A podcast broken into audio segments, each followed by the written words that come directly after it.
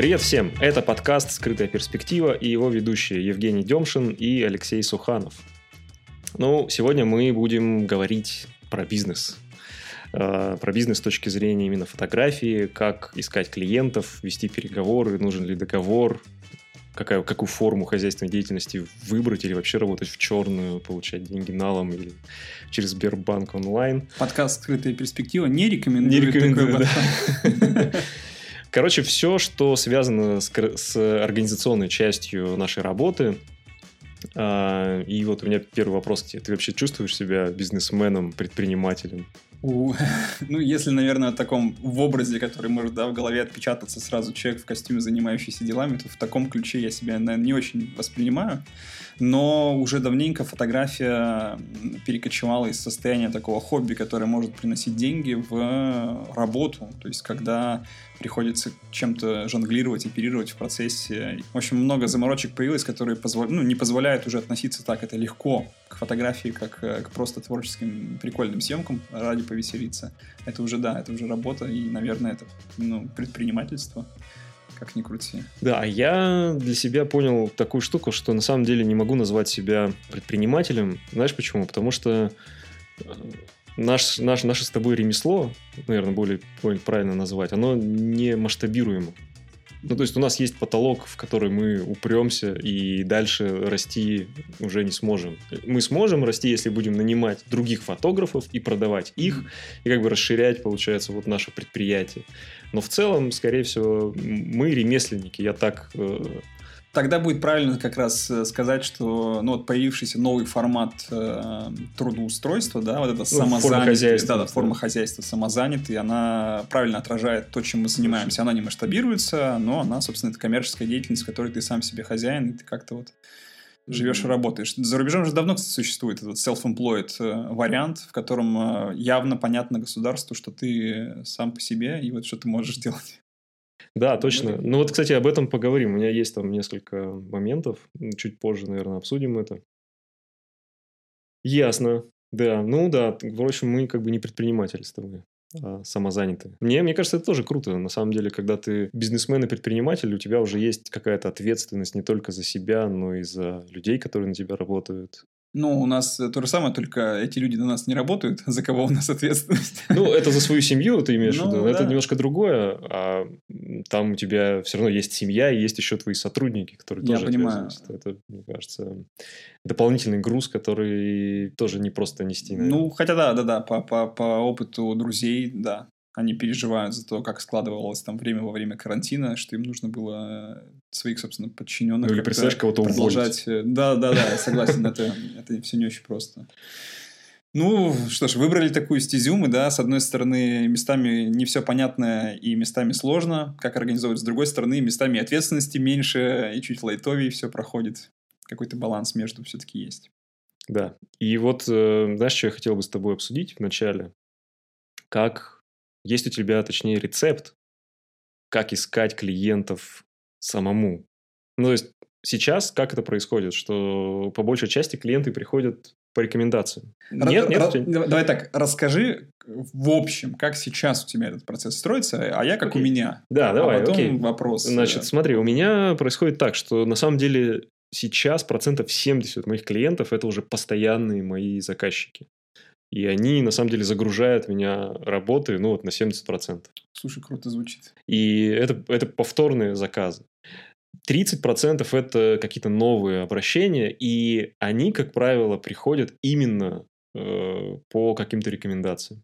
Же мне казалось, что мы с тобой, ну, как бы, мало того, что в одной среде, ну, мне, мне казалось, что у нас похожий стиль какой-то работы плюс-минус, и, ну, я думал, что вот эти вот похожести, они и в коммерческой составляющей тоже ну, ты сейчас меня чуть удивил, 70% повторяющихся, возвращающихся да. клиентов.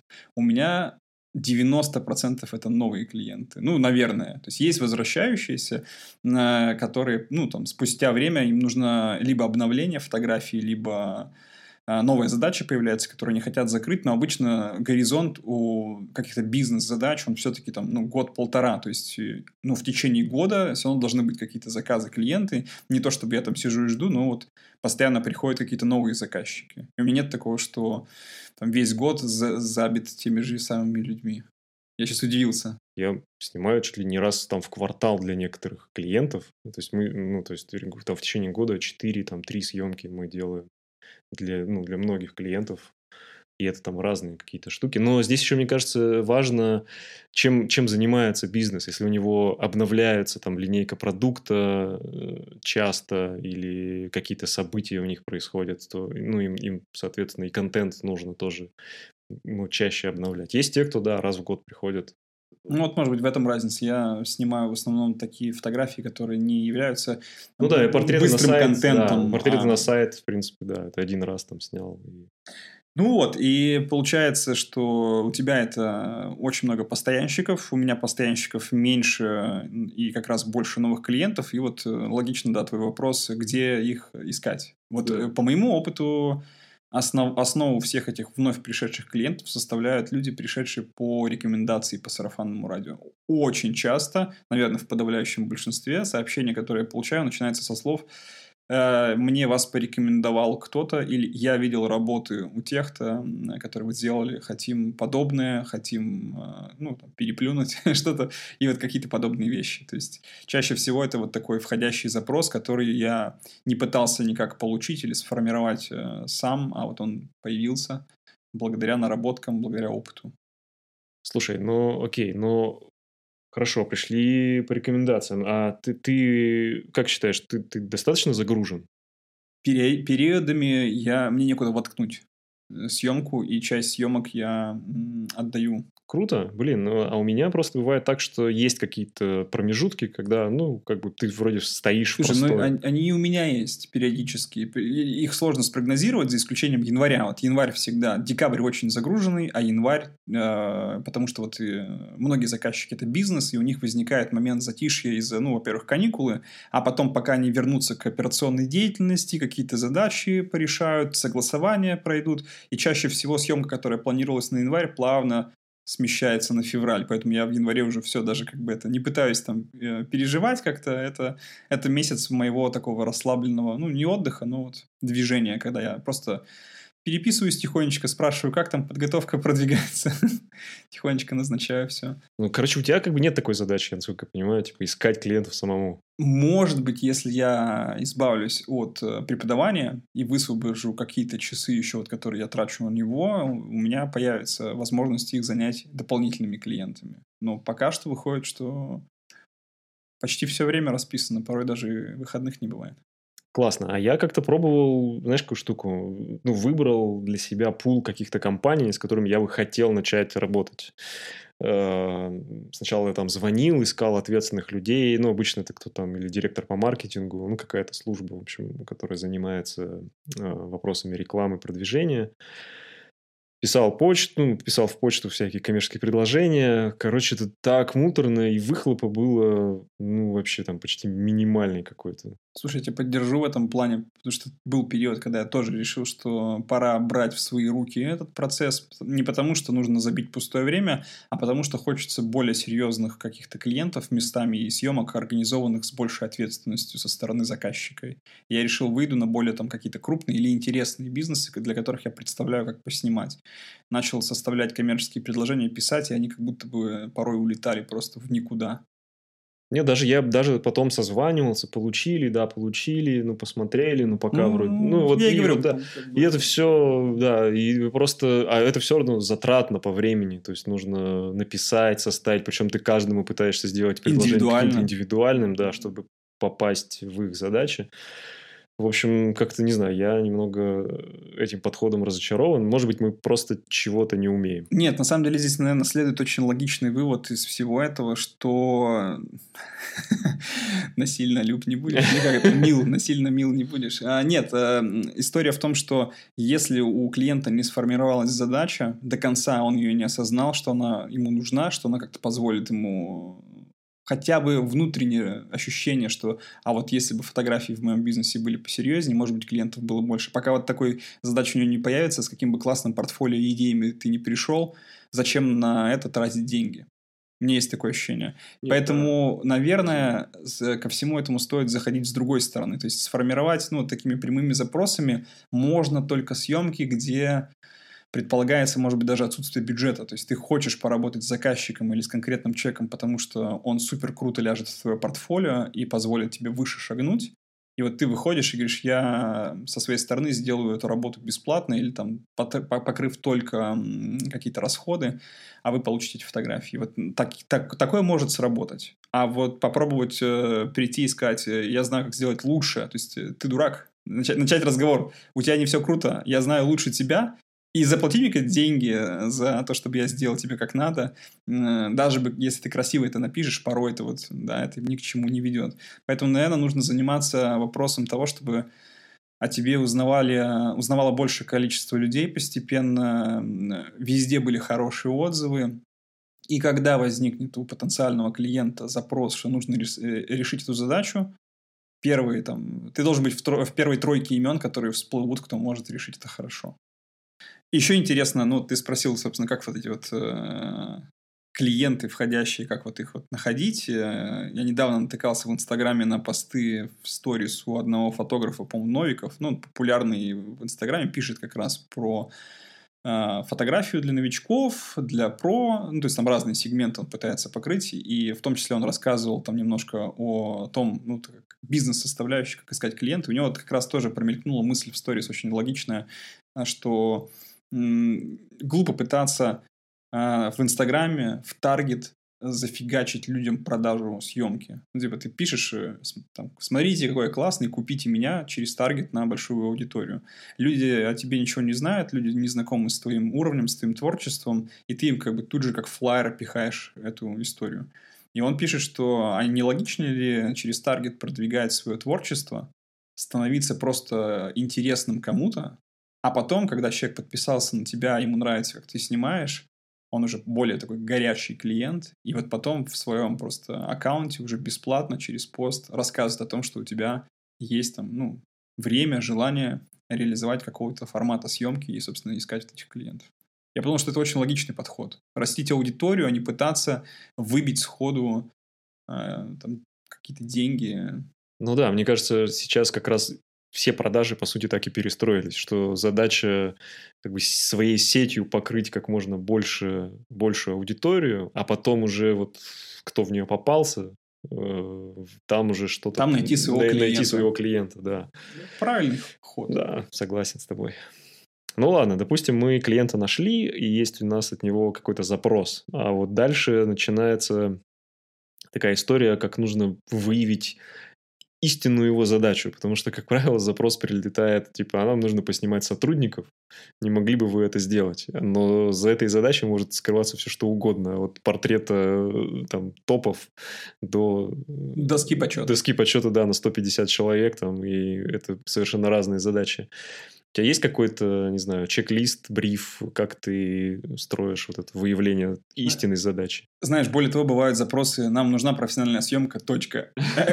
И ты и все, и больше ничего. Какая, на какую тему? Поэтому обычно вот это приходит в виде переписки. Не так часто клиент напрямую звонит с разговором, хотя такое тоже бывает, но я пытаюсь это сразу перевести в формат давайте продолжим общение в мессенджере или по e-mail, потому что там мы сможем фиксировать какие-то, ну, собственно, детали обсуждения. Либо договариваться на встречу, чтобы с глазу на глаз обо всем переговорить, посмотреть референсы, как-то обсудить и так далее. Но вот если, собственно, вернуться к моменту, с чего начинается дальше разговор, а с момента того, что мне нужно как раз уточнить, какие задачи хочет закрыть клиент своими фотографиями, я спрашиваю. То есть я задаю целый, целый ряд вопросов. Я знаю, что у тебя это реализовано через э, бриф э, с, око, с окошечками, да, где может человек написать ответ. Да, у меня на сайте есть прямо форма, которую он заполняет очень толково, круто, у меня руки не дошли так сделать. Поэтому у меня есть э, ряд э, каких-то готовых вопросов, которые почти всегда возникают. Ну, иногда, э, видя конкретного клиента, запрос, я вручную пишу заново какие-то более конкретные вопросы, потому что так становится яснее, что за задачу мы будем реализовывать. например, первый – это куда пойдут фотографии. Это Инстаграм, это сайт, это баннер рекламный, это публикации имиджевые в журнале. То есть совершенно разные могут быть задачи. От этого будет и формат съемки зависеть сильно. Затем, а, что это за съемка в плане жанра, то есть мы снимаем портреты, мы снимаем а, какой-то репортаж, мы снимаем какой-то лайфстайл в офисе у них, что это как бы за снимки должны быть.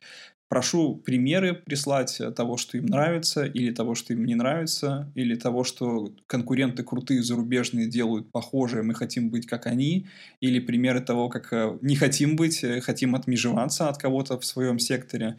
А если бизнес такие фотографии показывает, это очень облегчает понимание того, каким путем мыслят они сроки, срочность э, процесса, потому что оказывается иногда, что нам нужно вчера, и приходится объяснять, что так не бывает, извините, но как бы если вы хотите съемку а, и вот так организованную, вот с таким уровнем качества, то, во-первых, студии на завтра заняты все, во-вторых, у меня тоже как бы время, времени завтра уже нет, давайте выбирать как бы подходящее. И описываю клиенту всегда ближайший ход действий, то есть э, как это будет развиваться все, чтобы не просто нас задавал вопросы и оставил, а то есть что, что мы делаем дальше, э, когда он ответит на вопросы, как будет строиться процесс, сколько времени займет, когда он примерно может получить результат, когда мы можем организовать съемку, ну и так далее. То есть надо за ручку проводить порой. А ты стоимость вот в какой момент? А, меня иногда спрашивают, что там по деньгам сразу. Я говорю, ну, что там по деньгам очень сильно зависит от того, что за задача. Если я не знаю ни объемов работы, э, да, мы снимаем час или 10 часов, одного или 10 человек, как я могу вам как бы сказать, э, сколько стоит работа.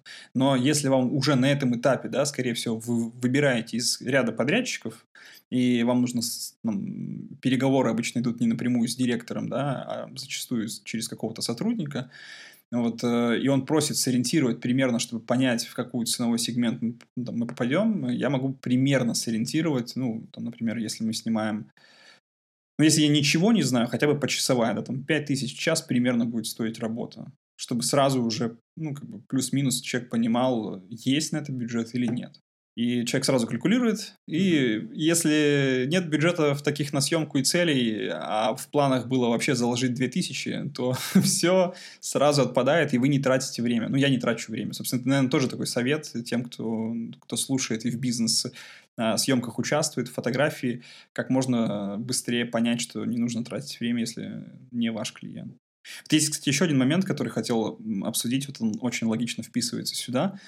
Я очень не люблю этап торгов э, с клиентом, прям ненавижу. Объясню, что имею в виду.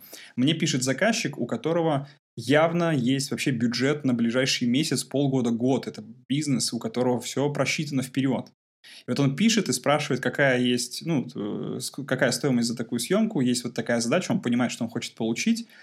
И он не, ну, как бы я спрашиваю, есть бюджет заложенный? Он говорит, ну, типа, посчитайте вы. Я начинаю считать, я выписываю, ну, как бы выкладываю им примерный расчет. Они говорят, а мы рассчитывали меньше, у нас бюджет заложен меньше. Я говорю, ну, я же спрашивал, какой бюджет. Я бы мог вам сразу сказать, что как бы, вы не впишетесь в него. А давайте подумаем, что мы можем поменять. И начинается вот это перетягивание туда-сюда, Хотя на самом деле они могли прийти и сказать, есть вот такая задача четко, есть вот такие примеры, которые нам нравятся, и есть вот такой бюджет. Вы можете в него вписаться, реализовав эту задачу? Да или нет? Но у меня бывает другая история, что иногда клиент э, сам не до конца понимает, что же ему нужно. Да, это нормально. То есть и он описывает задачу которая более трудоемкая, и, соответственно, ценник появляется, по, по, ну, как получается, выше, и они пишут, ой, блин, что-то дорого, мы как бы не рассчитывали на такой объем.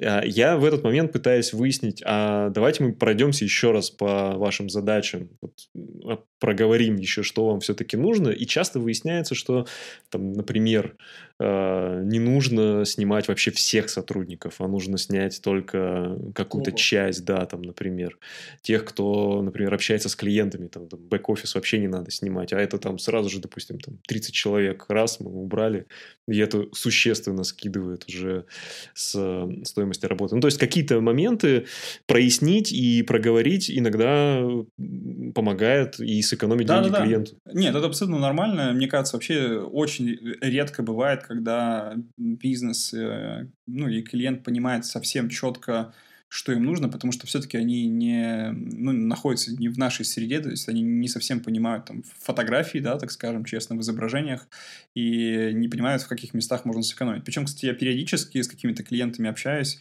эм, могу предложить более какое-то там как раз простое решение, которое требует меньше денег, не потому что я хочу меньше заработать.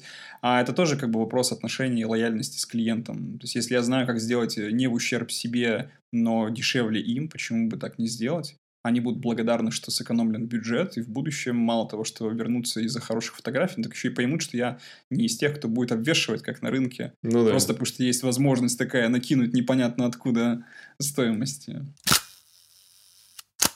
Слушай, ну вот смотри, э, окей, у тебя есть бриф, э, на который отвечает клиент, у меня есть ряд вопросов, тот же самый бриф, только я вот все еще не заверстал на сайте, хотя, может быть, и не надо в итоге, то есть у меня как-то в переписке все складывается. Где ты продолжаешь общение со своим клиентом в последнее время? А, короче, я для себя сделал такой вывод. Раньше я всех пытался завернуть в почту. Угу.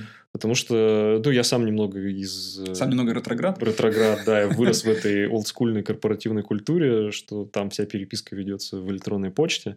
Но сейчас я понимаю, что уже есть другое поколение и другое поколение предпринимателей, которые, ну, немножко как бы этот инструмент не воспринимают э, как средство коммуникации, и им удобней мессенджеры. Но э, я для себя определил, что у меня есть, короче, три канала связи. Это Telegram, Instagram и электронная почта. Mm-hmm. И если запрос приходит, там, например, в WhatsApp, то я ну, куда-то пытаюсь его перевести, потому что и точно никогда не веду переговоров в соцсетях. Я думаю, скажешь, в Вайбере.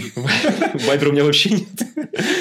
Э, ну, был, когда был там этот чатик родительский в детском саду, но я, в общем, жене все это перекинул, сказал, давай сама там.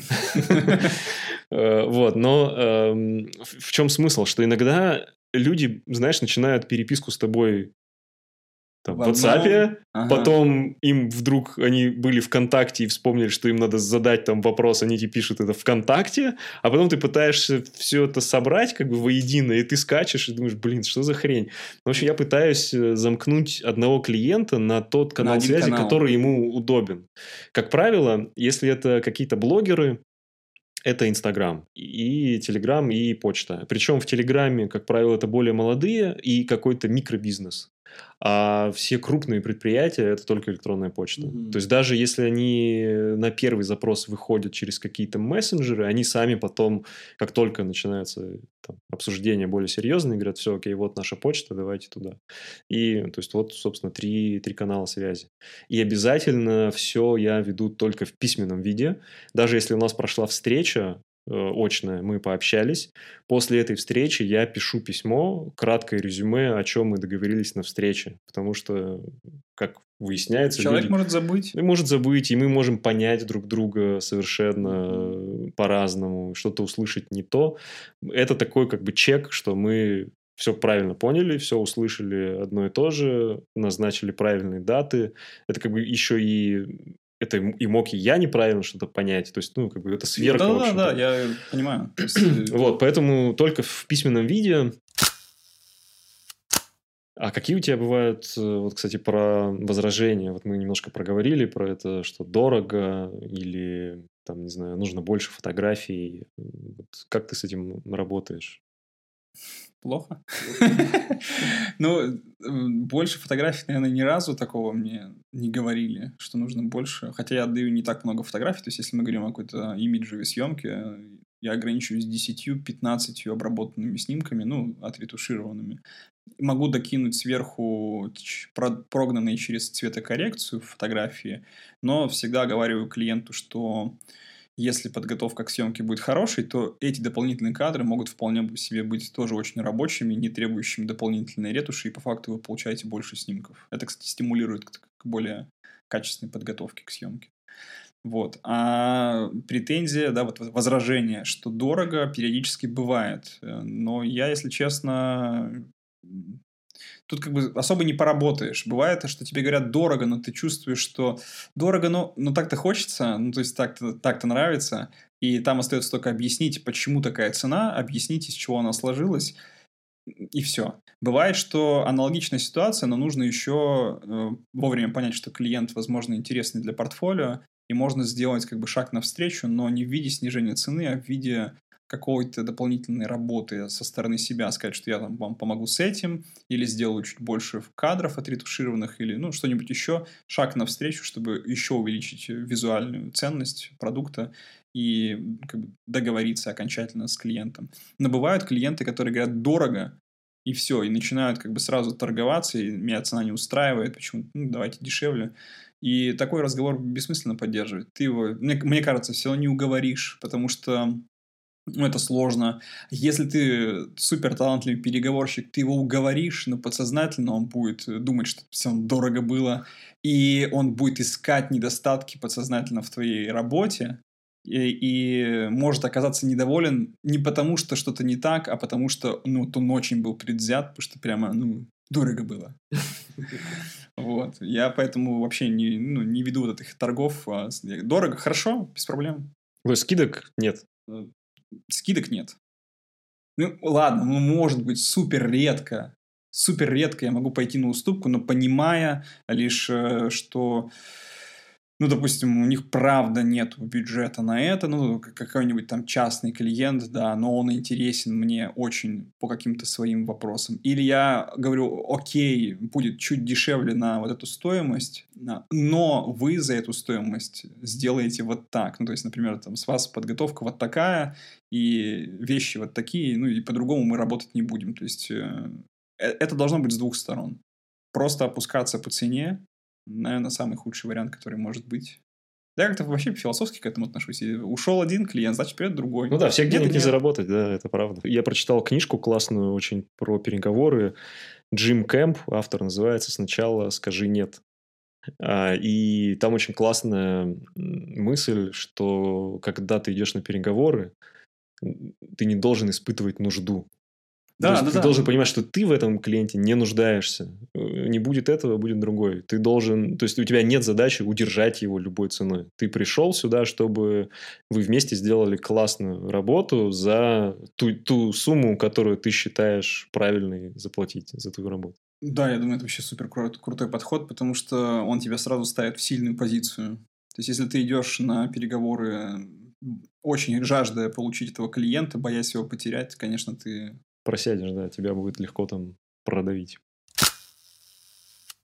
У тебя бывали такие случаи, когда явно не стоит связываться с заказчиком? Бывали, но я понимал это слишком поздно. Да, ну, ну, слушай, это, ну, со временем ты уже понимаешь по каким-то маркерам, как раз вот, мне кажется, один из таких маркеров – это какие-то слишком рьяные торги по поводу цены.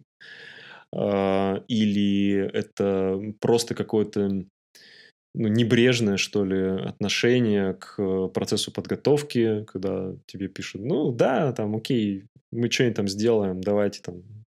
Э, и это, как правило, выясняется слишком поздно уже. То есть, вроде как пока идут переговоры, человек говорит, да-да-да, мы все сделаем как, как нужно, но когда приходит момент съемки, ты понимаешь, что вообще ни хрена не сделано. Тут надо сделать скидку на, возможно, как раз э, то, что мы заявляли в начале вообще нашего подкаста о разговорах на, о провинциальной фотографии, что порой э, бывает, что вот такой вот подход немножко небрежный, он как-то обусловлен ну, вот этой вот провинциальностью бизнеса или ну, просто на, местонахождения нашего, и клиент как бы не со злым умыслом, не как бы... Да, конечно, да. Я, я не думаю... Э, здесь именно...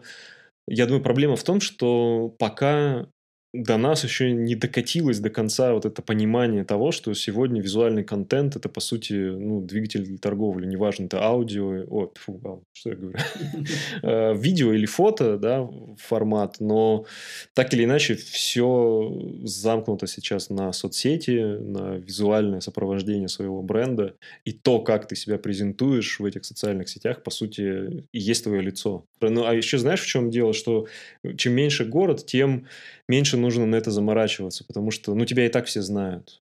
Ну, то есть, там, 100-тысячный город и, например, кафе в 100-тысячном городе, представь себе. Ну, его все знают в городе. Зачем тебе, в принципе, дополнительно вкладываться, сложную да, сложную какую-то рекламу, э, если, ну, конечно, если ты там не эстет и как-то не хочешь просто сам себя так презентовать, то, в принципе, у бизнеса такой задачи может и не быть. То есть, короче, я бы сказал так, чем конкурентнее среда, тем важнее э, и тем больше понимания у предпринимателей, что им важно себя классно показывать. Ну и в итоге есть маркеры, звоночки сработали. Что ты делаешь с таким клиентом?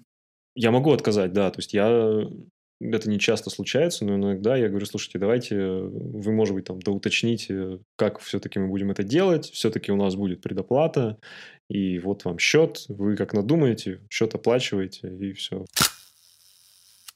Окей, мы переговорили с, ну, с клиентом, э, ненужных ты от них как-то отказался, с нужными договорился, что-то обсудил, и в итоге э, как вот фиксируются все эти договоренности, условия твоей работы? Ты договор заключаешь? Uh, у меня на самом деле есть uh, две схемы. Одна схема это договор, uh, и договор у меня, в общем, сделан таким образом. Я договор вообще этот взял у своего товарища дизайнера, которому делал его юрист. И, ну, немножко его там переделал под себя. Смысл в чем? Что договор рамочный. То есть с каждым клиентом я договор заключаю один раз в жизни.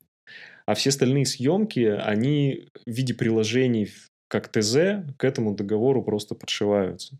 То есть почему так? Потому что э, иногда для крупных компаний вот этот процесс согласования нового договора, он очень длинный, там много разных служб должны его проверить, и это очень затягивает этот процесс. Поэтому эту процедуру лучше пройти один раз, а затем у тебя просто есть ну, валидный договор с этой компанией, и ты просто новая съемка, новая ТЗ, счет, акт и все.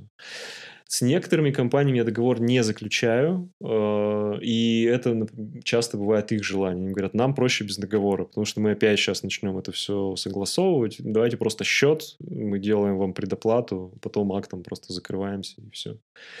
Э, такая схема работы тоже меня вполне устраивает, потому что, ну, потому что, в принципе, если мы правильно провели переговоры и все договоренности у нас как бы сошлись, мы во всем договорились, в почте у нас есть э, там бриф, техническое задание, и мы ударили по рукам а, под этими а, моментами, то я уверен, что все пройдет гладко, просто кидаю им счет. Ну, а там вопрос авторских прав меня не сильно заботит, потому что авторские права неотделимы. Слушай, кстати... Ну, вот они как бы... Авторские права и так мне принадлежат. Они не отчуждаемы. Они не отчуждаемы, да. А, ну, а что там они будут делать с этими фотографиями? Меня... Слушай, вот тут интересный момент. Я недавно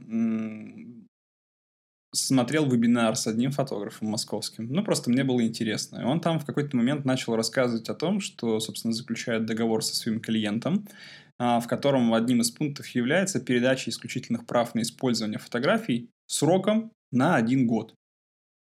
Я такой, так, интересная схема. И э, подход его такой, что получается, клиент покупает съемку, он снимает, например, там для билбордов какую-то рекламу, и клиент получает за эти деньги право на использование этих фотографий в течение года.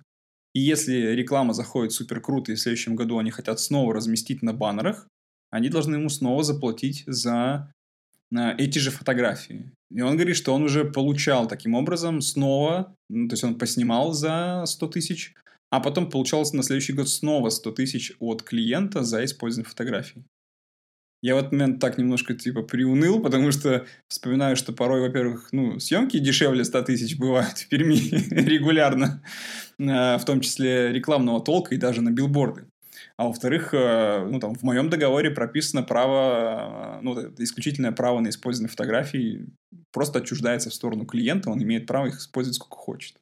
В Москве, возможно, Да, я, я подумал, что интересно, в Перми, что мне ответит клиент, когда я скажу, что, ну, смотрите, год юзаете, но потом... Придите еще Придите еще заплатите мне деньги. Не, на самом деле, даже, наверное, это логичный подход, когда проделанная единожды хорошо работа приносит тебе роялти. Просто, опять же, наверное, это не про наш уровень развития индустрии. Мне бы было сложно объяснить своему клиенту, почему через год он должен снова заплатить мне денег за то, что я уже сделал. На нашем рынке я вообще не вижу такой возможности продавать таким образом фотографии. Это знаешь, как, например, в Америке, ну вообще там на Западе распространена такая практика у свадебных фотографов, что ты покупаешь принты, а не Исходники. а не исходники. Исходники тебе не продаются. Ты можешь выбрать на сайте фотографа фотографии, которые тебе понравились, и он тебе их напечатает. И ты купишь отпечатанный. Или там альбом он тебе сделает. То есть если ты купишь... ты потеряешь или с ним что-то станет, ты да, покупаешь а если снова. тебе нужны там исходники оригиналы, ну там будет ценник такой же, как еще за съемку, которую он уже провел, как бы, словом.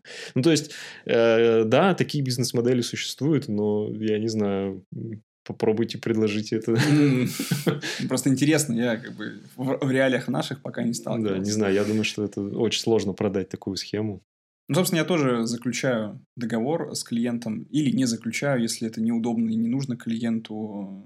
Единственное, что э, я не так эм, регулярно пользуюсь рамочным договором, как ты, хотя толковый подход, на самом деле, с бизнесом, который возвращается. У меня вот есть э, клиенты, которым я с прошлого года там регулярно снимаю, и вот с ними у нас рамочный договор, чтобы было проще. Но я твою штуку на вооружение возьму. Это потому что может быть еще такой привязкой. А зачем нам весь этот процесс мутить с новым фотографом? У нас Да, уже у нас есть договор. договор с Женей. Все, мы... Ну, блин, хорошо. Вот. А еще можно, знаешь, тут продолжить э, разговор про форму хозяйственной деятельности. У тебя ИП? Нет, у меня сейчас самозанятость. Самозанятость. Окей. А у меня ИП. А, но у меня ИП э, с 2008 года вообще изначально. Я занимался розничной торговлей сумками и рюкзаками. У меня был небольшой магазинчик. Э, А потом, когда я стал заниматься фотографией, я просто добавил туда виды деятельности. Э, И фактически я нелегально не работал э, в этой сфере ни дня в своей жизни. Э, У меня даже, когда я занимался свадьбами, был терминал. То есть мои услуги можно было оплатить картой. Я такой Ну модный был чувак. Вот. И я считаю, что это правильно как-то обозначить свой статус э, там, предпринимателя или самозанятого в государстве и платить налоги, даже там, безотносительно того, как э, лично ты относишься к этому, что их там разворуют и они никуда не пойдут, все равно, как бы я считаю, платить налоги нужно и работать нужно честно и в белую. Ну и здесь еще это иногда обусловлено самой ситуацией в индустрии, потому что вот чем дальше, тем больше я вижу, что э, бизнесы не готовы работать вообще с никем. Ну, как. Знаешь, появление статуса самозанятого, ну, оно как-то немножко заинтересовало меня, потому что подход вроде выглядит э, прозрачным, удобным, и, собственно, я зарегистрировался самозанятым. Я просто для себя думал тоже, мне перейти на самозанятого или остаться на ИП. Я для себя там нашел два момента, э, которые все-таки заставили меня остаться на ИП. В общем, смысл в чем? Что на самозанятом там же лимит в полтора миллиона Да. в год. Да. Это раз. А еще есть такая штука, что э, самозанятый не делает отчислений, ну, то есть он добровольно может делать отчисления в фонды. Да. То есть он их не делает Да. по умолчанию. И, а у ИП, если ты на УСН 6%, то ты все эти взносы, которые ты делаешь там, в пенсионный фонд и в медицинский фонд, ты можешь зачесть их в качестве налога. И получается, что если ты в год у тебя 750 тысяч, если ты за этот предел не вылазишь, то ты платишь ровно столько же, сколько ты бы заплатил на э, самозанятом. Только при этом у тебя И еще только и при этом ты еще, да, ты еще пенс- пенсионные как бы заносишь. Э, Вот. Ну и, короче, я подумал, что пока, наверное, я останусь на ИП, но в целом э, это классная штука. Я, я думаю, что еще, знаешь, что, что ИП упразднят, потому что уже сейчас там ходят слухи, что типа это непонятная реально форма Я слышал... А, да, а, извиняюсь, да, именно, ИП упразднят. Я, да, да. Да, Я что, подумал, что, что это, это правда непонятная форма, потому что я иногда даже своего расчетного счета могу картой оплатить там, ну, какие-то расходы в кафе. То есть, ну, это действительно иногда странная такая история, что это как бы кошелек не, не предприятия и не частного лица, можно использовать его и так, и сяк. В общем, с точки зрения государства это очень странная э, такая форма хозяйственной деятельности, и думаю, что да, мы придем к тому, что будут либо организации, либо самозанятые. Мгм. Единственный вот минус, ты что сказал, что есть порог в, в полтора миллиона, и если проходят какие-то крупные коммерческие съемки, связанные с, в том числе с большими расходами на них, сопутствующих, и если ты их будешь за- зашивать в свой договор, Да. то ты можешь просто быстро оборотом вы- выбрать эту сумму, и станет некомфортно. Да, у меня просто, я почему остался, потому что у меня пару раз было, что я вылетал за, ну, за год за эти суммы.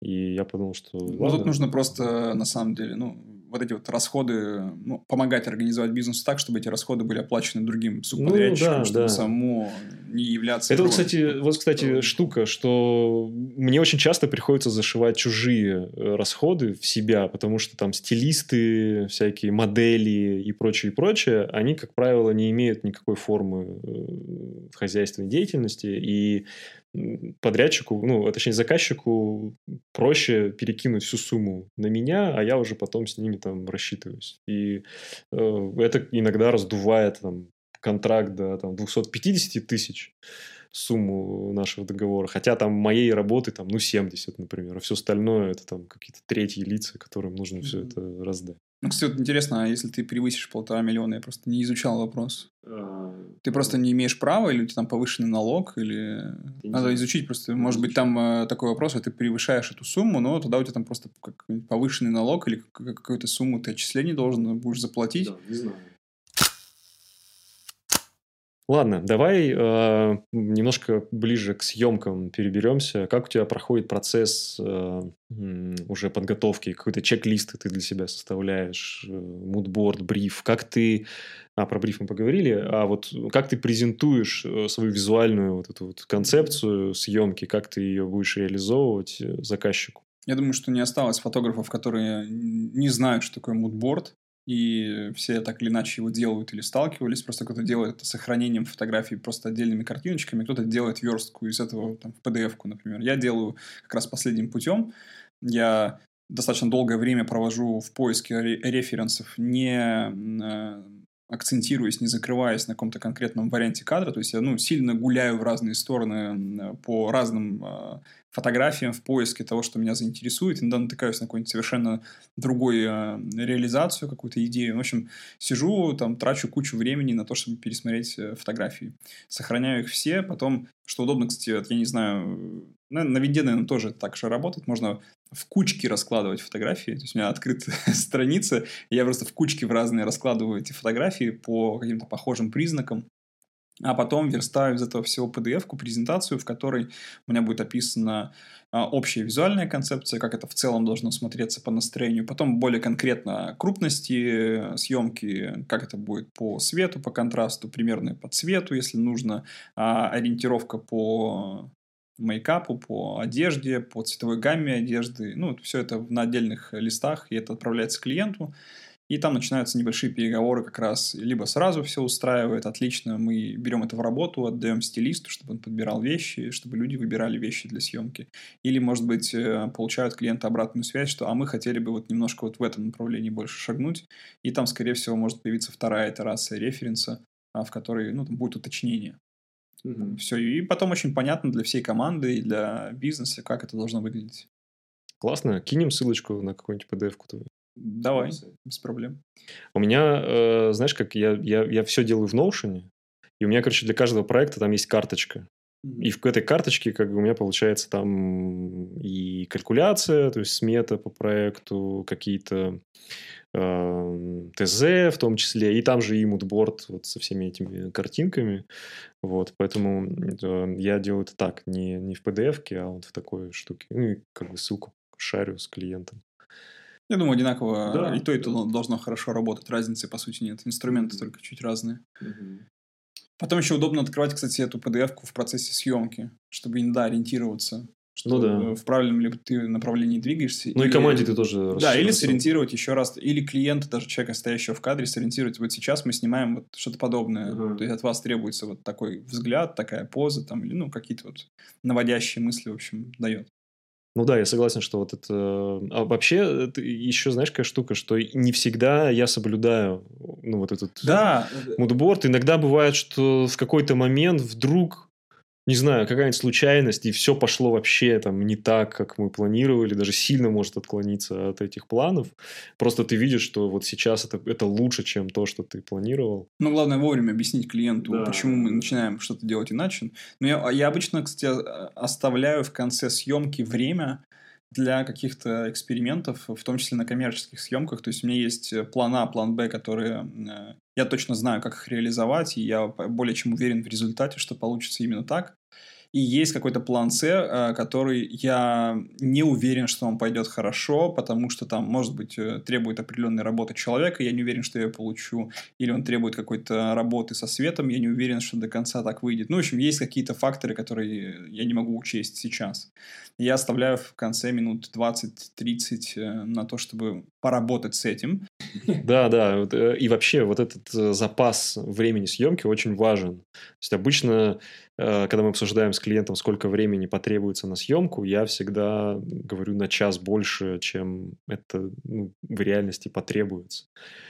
Там первые 30 минут я беру впереди, чтобы просто там почекать свет, и чтобы это было ну, более в лайтовом темпе, а не в каком-то в раше, да, что ты там надо быстро-быстро свет ставить, работать.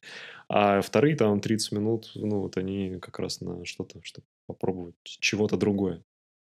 Ну вот, а если не про мудборды, а про чек-листы ты еще спрашивал, то чек-листы есть периодически на съемке, ну, на которых предполагается большое количество кадров, по списку, а не по референсам. Ну, то есть там нужно снять на производстве что-то вот это, вот это, или в репортаже нужно не забыть про вот это событие, про этот кадр, то тогда чек-лист э, супер помогает просто не запутаться, что готово, а что нет. Но у меня чек-листы по оборудованию. А, ну... Потому что и они, знаешь, мне даже для чего нужны? Не для того, чтобы собраться на съемку, забрать а чтобы забрать все со съемки. Потому что я очень часто забывал э, какую-нибудь хрень где-то на локации. И потом ты едешь там... Ну, а потом ты это обнаруживаешь только уже, когда тебе на следующую съемку надо собираться. И ты смотришь, блин, а у тебя нету там, не знаю, какого-нибудь там гафтейпа или еще чего-нибудь. И ты думаешь, блин, а где он? А он вот остался где-то. И вот, и поэтому мне это помогает э, в конце уже съемки просто пройтись по списку, убедиться, что я все загрузил в сумки, в кофры, и можно сворачиваться. А у меня, знаешь, какой ритуал? У меня в день съемки я стараюсь не делать больше никаких дел. Ну, даже какие-то мелочи. Там, не знаю, нужно съездить и сделать какую-нибудь там справку медицинскую для ребенка в какую-нибудь секцию. И вот эта задача, она может сбить настрой. сбить настрой. Ты можешь приехать в поликлинику, там какая-нибудь очередь, тебе там кто-нибудь нахамил, и ты выходишь оттуда на взводе, а тебе сейчас нужно ехать, работать с людьми и быть как бы позитивным, и заряжать их этим настроением, а ты вот такой вот трясешься весь от, от этой ярости. Поэтому я стараюсь, в общем, в день съемок, э, если она особенно какая-то важная и длинная, я вообще до съемки, короче, убираю все, все дела. Бывает даже, что если съемка длинная, то я и после ничего не планирую. Что ну, сил уже нету, да. Да, потому что ты уже потратил достаточно много энергии, и, скорее всего, следующее дело может недополучить твоего внимания. Ну, то есть, типа, все, у меня этот день, он и так хороший, я в него продуктивно что-то сделал. Угу. А ты смотришь свои фотографии сразу после съемки? Как правило, нет. Я обычно приезжаю и сливаю только с карточек в бэкапный диск. Угу. С карточек не удаляю, они просто лежат у меня. Ну, то есть у меня есть запас там, у меня сколько там, 10 карточек, и, в общем, мне хватает. Они, тоже... они в ротацию как бы у меня попадают там съемок через там, 5, наверное. Что у меня тоже карточка лежит с фотографиями до момента, когда я понимаю, что у меня там большая съемка, и просто, ну, то есть я вижу, что там, допустим, 128 гигабайт – это 5000 кадров в RAW. И если я понимаю, что следующая съемка там кадров на 700 точно, ну, то, ну не на 2500 железно, то я могу не форматнуть ее и оставить как такой еще mm-hmm. один бэкап да, да. предыдущей съемке. Еще один момент, который э, интересно обсудить, даешь ли ты возможность своим клиентам отбирать фотографии, которые станут, собственно, финалом твоей работы, вот этим вот результатом? Или ты сам отбираешь, ретушируешь и не даешь клиенту выбора? В последнее время я спрашиваю, даю возможность выбрать, э, и, как правило, выбирают вариант, чтобы я сам сделал отбор и уже сдал только готовые материалы. В тех случаях, когда э, просят все-таки выбрать самостоятельно, я все равно делаю предварительную выборку, такую более тщательную, чем просто черновую, то есть не только брак, а все равно выбираю уже на мой вкус те фотографии, которые точно не стоит э, выбирать. И вот этот пул фотографий уже отсылаю на выбор клиенту. Но это бывает не, не часто, потому что, как правило, непонятно, кто будет заниматься на стороне клиента этим отбором. Ну, представь, ты снял там э, портреты там 20 сотрудников, что каждый будет сам себе отбирать, это превратится просто в какую-то... И такое тоже бывало. Ну, я стараюсь этого не допускать. Я, если мне говорят, что мы сами отберем, я говорю, а кто будет этим заниматься? Говорят, ну мы разыским. Я говорю, нет, так не пойдет. Потому что каждый будет смотреть, там, что у меня, а тут прыщик, а тут там то все. Я говорю, «А просто э, я не то, что это плохо, а просто люди иногда не понимают конечный результат в ретуши. Ну, то есть они же видят Да, еще... они не видят потенциала. Потенциала, да. И поэтому для них очень сложно выбрать фотографии. Они, им кажется, что они везде плохо получились, ничего не спасти, и все беда вообще. Ну и давай финализируем наш разговор, э, как и любую съемку, сроками сдачи материала. Ну, я стараюсь укладываться в две недели. Две недели. Да, я стараюсь укладываться в эти сроки. Иногда, если это прям какая-то супер большая съемка, я могу отдельно обговорить, что сроки будут чуть больше, но стандартный срок это две недели. Ну, на самом деле, тут даже пообсуждать не выйдет, потому что мои сроки сдачи тоже две недели.